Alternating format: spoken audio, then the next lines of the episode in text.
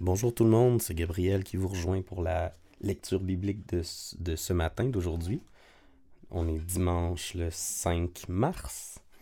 Et euh, voilà, donc je vous souhaite un merveilleux sabbat, une belle journée du dimanche.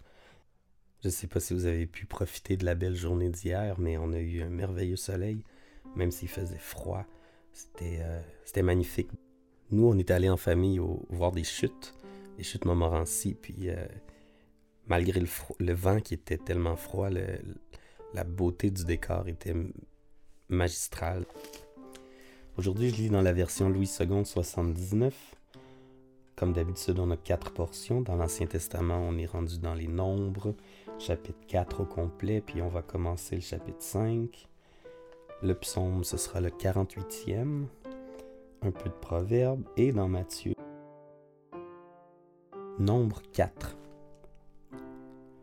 L'Éternel parla à Moïse et à Aaron et dit Compte les fils de Kéat parmi les enfants de Lévi, selon leur famille, selon les maisons de leur père, depuis l'âge de 30 ans et au-dessus, jusqu'à l'âge de 50 ans, tous ceux qui sont propres à exercer quelque fonction dans la, dans la tente d'assignation. Voici les fonctions des fils de Kéat dans la tente d'assignation. Elle concerne le lieu très saint. Au départ du camp, Aaron et ses fils viendront démonter le voile.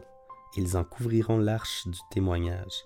Ils mettront dessus une couverture de peau de dauphin, et ils étendront par-dessus un drap entièrement d'étoffe bleue. Puis, ils placeront les barres de l'arche. Ils étendront un drap bleu sur la table des pains de proposition, ils mettront dessus des plats, des coupes, les tasses et les calices pour les libations, le pain y sera toujours. Ils étendront sur ces choses un drap de cramoisi, et ils l'envelopperont d'une couverture de peau de dauphin. Puis ils placeront les barres de la table. Ils prendront un drap bleu, et ils couvriront le chandelier, ses lampes, ses mouchettes, ses vases à cendre et tous ses vases à huile, destinés à son service. Ils le mettront avec tous ses ustensiles dans une couverture de peau de dauphin, puis ils le placeront sur un brancard. Ils étendront un drap bleu sur l'autel d'or, et ils l'envelopperont d'une couverture de peau de dauphin. Puis ils placeront les barres de l'autel. Ils prendront tous les ustensiles dont on se sert pour le service dans le sanctuaire, et ils les mettront dans un drap bleu. Ils envelopperont d'une couverture de peau de dauphin. Puis ils les placeront sur le brancard. Ils ôteront les cendres de l'autel, ils étendront sur l'autel un drap de pourpre ils mettront dessus tous les ustensiles destinés à son service, les brasiers, les fourchettes, les pelles, les bassins, tous les ustensiles de l'autel, et ils étendront par-dessus une couverture de peau de dauphin. Puis ils placeront les barres de l'autel. Après qu'Aaron et ses fils auront achevé de couvrir le sanctuaire et tous les ustensiles du sanctuaire, les fils de Kéat viendront au départ du camp pour les porter mais ils ne toucheront point les choses saintes de peur qu'ils ne meurent. Telles sont les fonctions de porteur imposées aux fils de Kéat dans la tente d'assignation. Éléazar, fils du sacrificateur Aaron, aura sous sa surveillance l'huile du chandelier, le parfum odoriférant, l'offrande perpétuelle et l'huile d'onction. Il aura sous sa surveillance tout le tabernacle et tout ce qu'il contient, le sanctuaire et ses ustensiles. L'Éternel parla à Moïse et à Aaron et dit N'exposez point la race des familles des Kéhiatites à être retranchés du milieu des Lévites. Faites ceci pour eux, afin qu'ils vivent et qu'ils ne meurent point quand ils s'approcheront du lieu très saint. Aaron et ses fils viendront, et ils placeront chacun d'eux à son service et à sa charge. Ils n'entreront point pour voir envelopper les choses saintes de peur qu'ils ne meurent. L'Éternel parla à Moïse et dit Compte aussi les fils de Gershom, selon les maisons de leur père, selon leur famille. Tu feras le dénombrement, depuis l'âge de 30 ans et au-dessus, jusqu'à l'âge de 50 ans, de tous ceux qui sont propres à exercer de quelque fonction dans la tente d'assignation. Voici les fonctions des familles de Gershomites, le service qu'ils devront faire et ce qu'ils devront porter. Ils porteront les tapis du tabernacle et la tente d'assignation, sa couverture est la couverture de peau de dauphin qui se met par-dessus, le rideau qui est à l'entrée de la tente d'assignation, les toiles du parvis et le rideau de l'entrée de la porte du parvis, tout autour du tabernacle et de l'autel, leur cordage et tous les ustensiles qui en dépendent. Et ils feront tout le service qui s'y rapporte.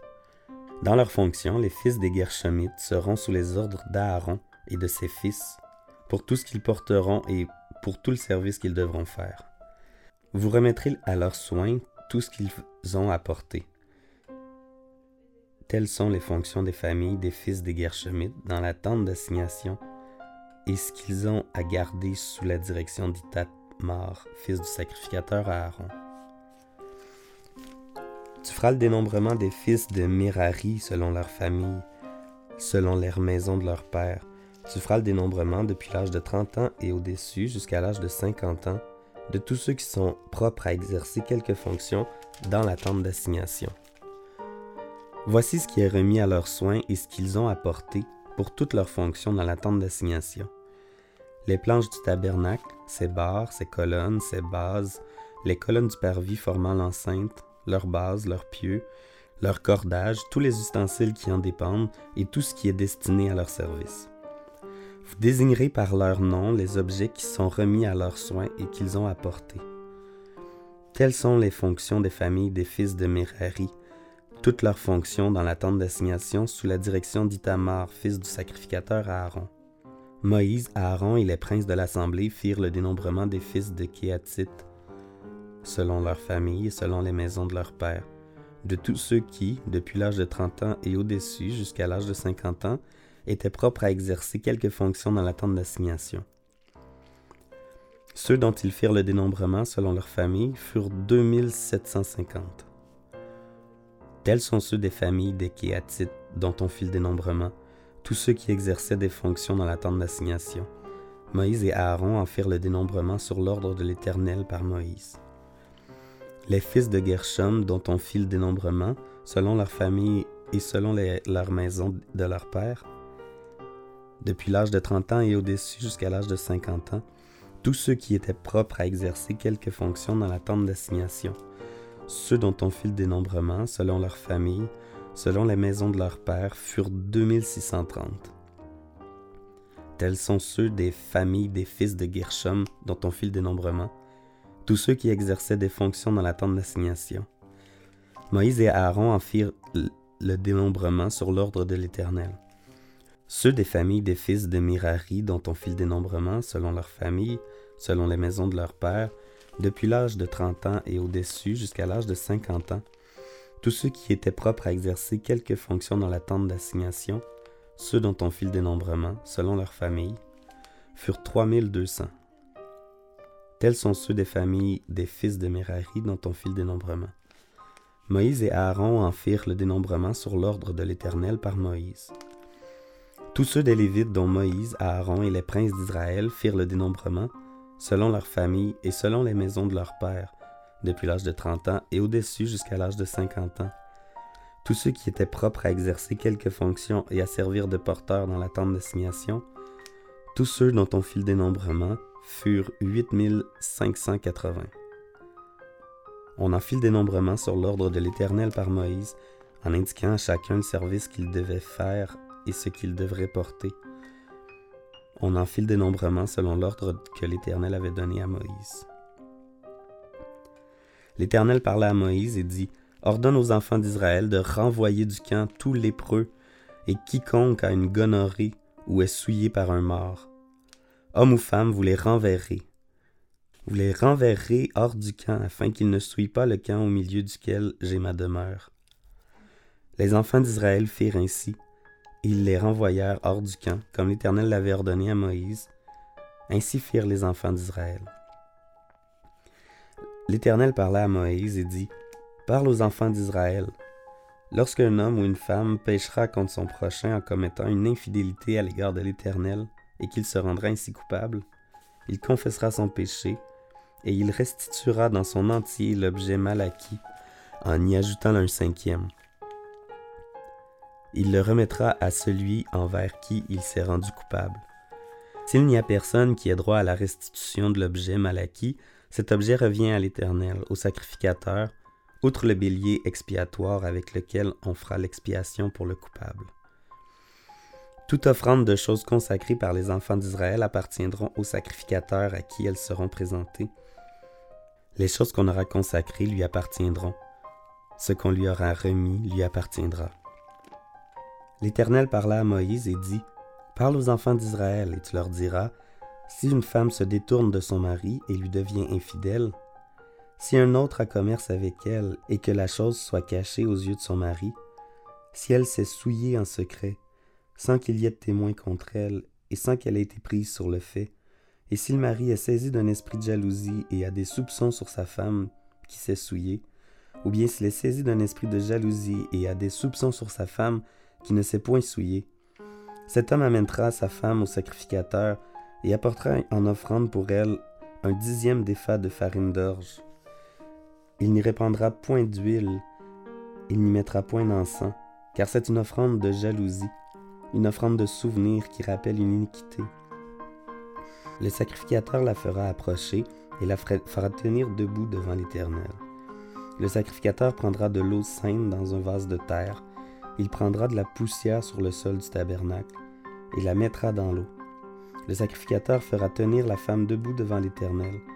Il découvrira la tête de la femme et lui posera sur les mains l'offrande de souvenir, l'offrande de jalousie. Le sacrificateur aura dans sa main les eaux amères qui apporteront la malédiction. Le sacrificateur fera jurer la femme et lui dira, Si aucun homme n'a couché avec toi, et si étant sous la puissance de ton mari, tu n'en t'en es point détourné pour te souiller, ces eaux amères qui apportent la malédiction ne te seront point funestes.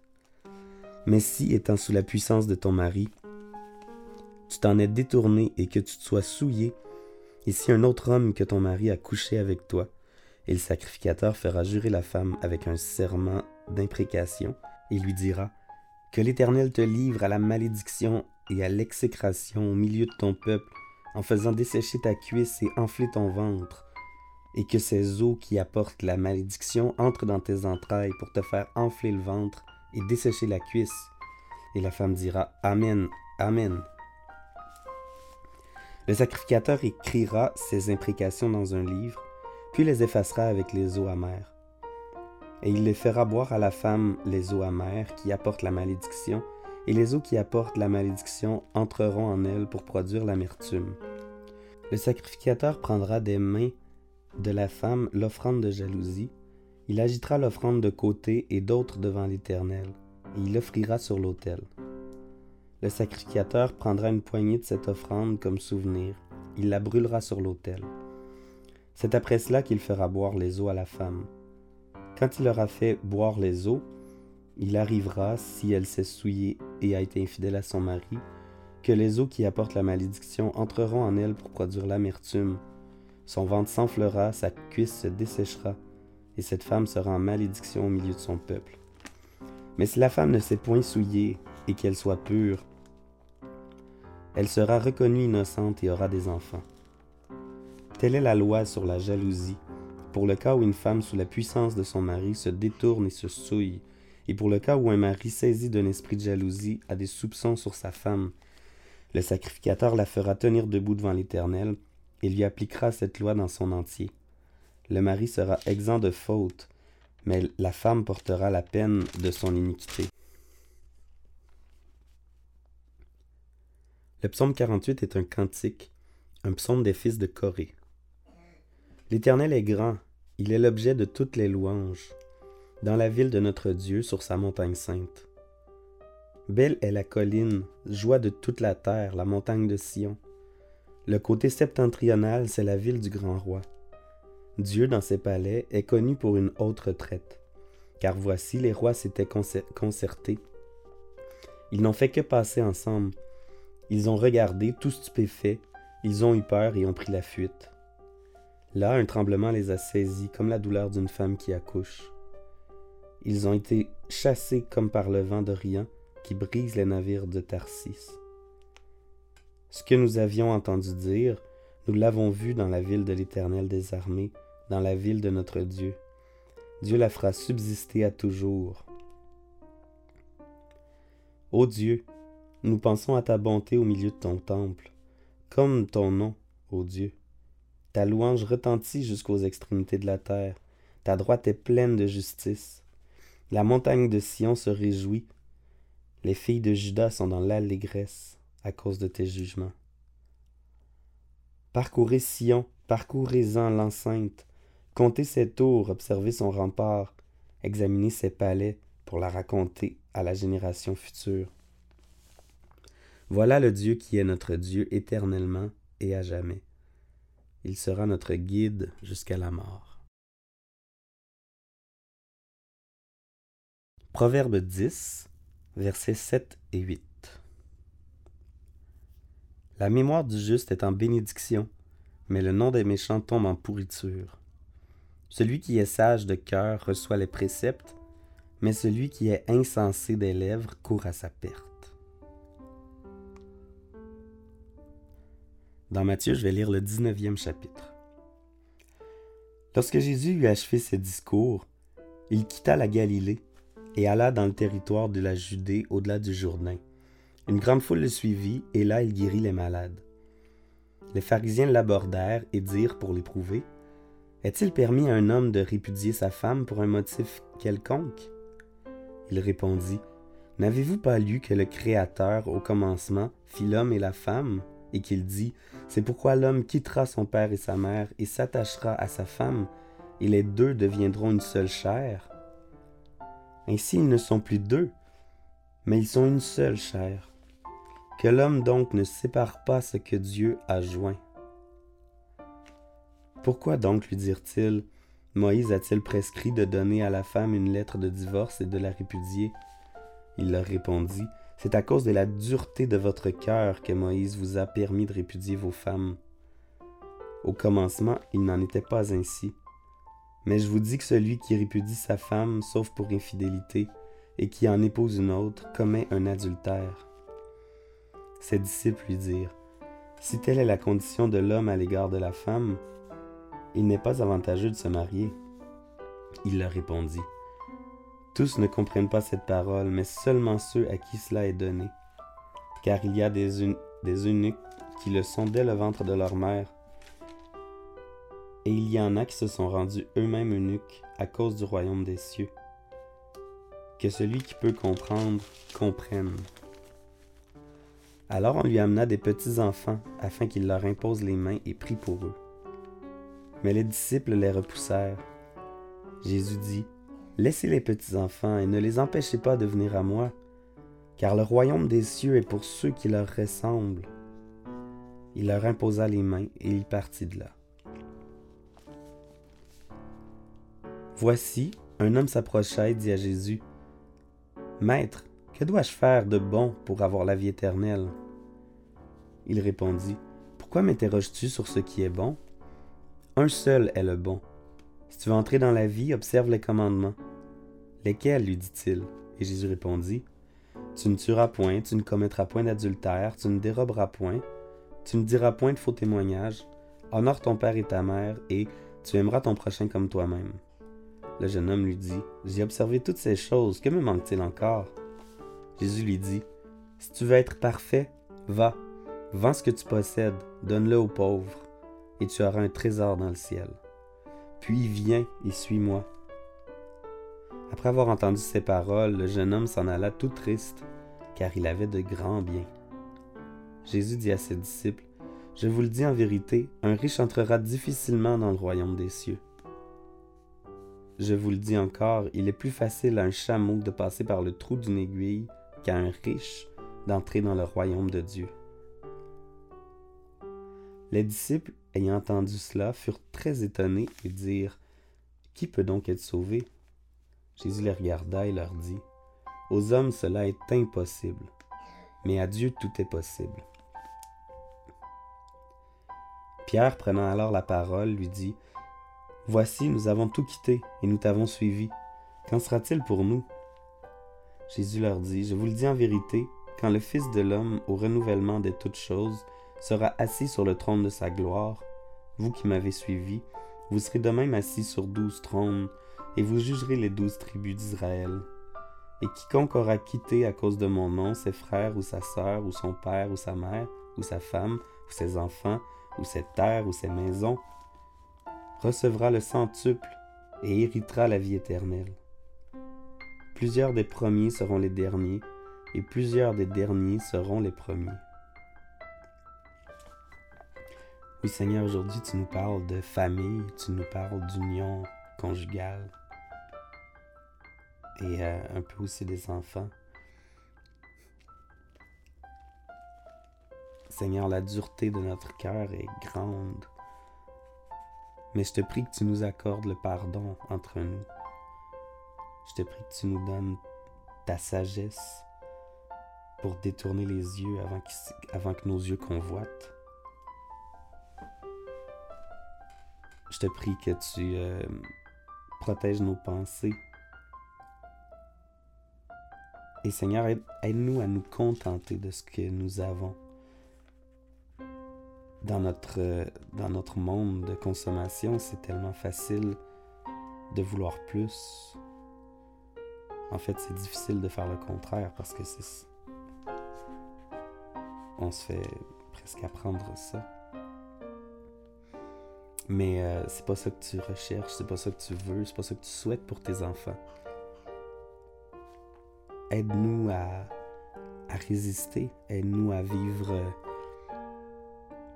humblement dans la reconnaissance, dans la reconnaissance de ce que nous avons plutôt que ce que nous pourrions avoir. Merci pour ton alliance.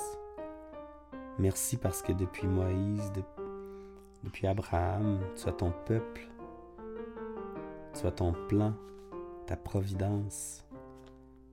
Merci parce que les enfants peuvent nous en apprendre quand Jésus dit euh, Laissez les enfants venir à moi, car le royaume des cieux est pour ceux qui leur ressemblent. Je te prie qu'on puisse avoir une foi d'enfant, une foi aveugle, comme un enfant qui se laisse tomber dans les bras de ses parents. Aide-nous à, à tomber dans tes bras. Père éternel, ta bonté est grande au milieu de ton temple. Ta louange retentit jusqu'aux extrémités de la terre. Tu étais et tu seras éternellement notre guide jusqu'à la mort. Dirige-nous, guide-nous vers ce que tu as prévu pour nous.